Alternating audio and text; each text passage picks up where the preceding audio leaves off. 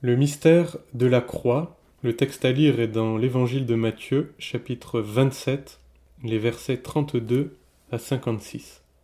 Depuis la sixième heure jusqu'à la neuvième heure, il y eut des ténèbres sur toute la terre, et vers la neuvième heure, Jésus s'écria d'une voix forte, Élie, Élie, lama sabachthani, c'est-à-dire, Mon Dieu, mon Dieu, pourquoi m'as-tu abandonné?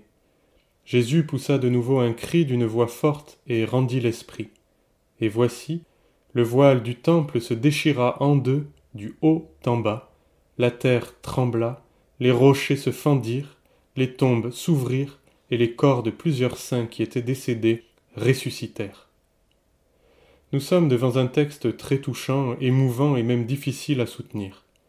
Jésus y manifeste toute sa vie charnelle, et nous saisissons à quel point il a souffert dans son corps et dans son âme, jusqu'à l'interrogation et l'appel à son Père Mon Dieu, mon Dieu, pourquoi m'as-tu abandonné? C'est le mystère de la croix, mais aussi son scandale. Le désaveu du Fils qui fait éclater le drame du mal et du péché, à la fois incroyable par son ampleur, toute la création a été touchée, et insupportable à Dieu, à tel point qu'il ne peut supporter de le voir même sur son propre Fils. Mais c'est pour cela que nous croyons. Le sacrifice du Fils crée un bouleversement cosmique. La terre trembla, les rochers se fendirent, les tombeaux s'ouvrirent et les corps de plusieurs saints qui étaient décédés ressuscitèrent. C'est aussi la preuve éclatante de la foi, un moment de triomphe sur la mort et sur le diable. Le voile du temple se déchire pour annoncer l'ère nouvelle du salut et de la grâce.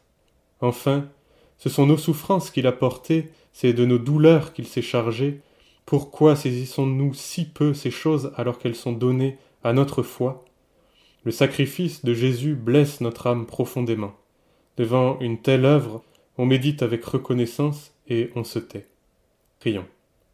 Seigneur Dieu, Père, Seigneur Jésus, nous nous courbons devant toi, nous te prions de nous convaincre, de nous instruire, de nous toucher, de nous révéler les réalités qui nous sont dites là, et que nous avons tant de mal à saisir dans nos vies, dans l'Église.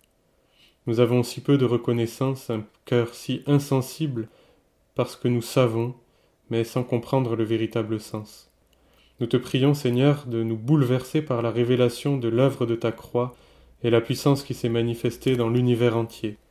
Nous te louons, Seigneur Jésus, parce que par ton sacrifice tu as vaincu la mort pour toujours, parce que tu as mis en évidence la vie et l'immortalité.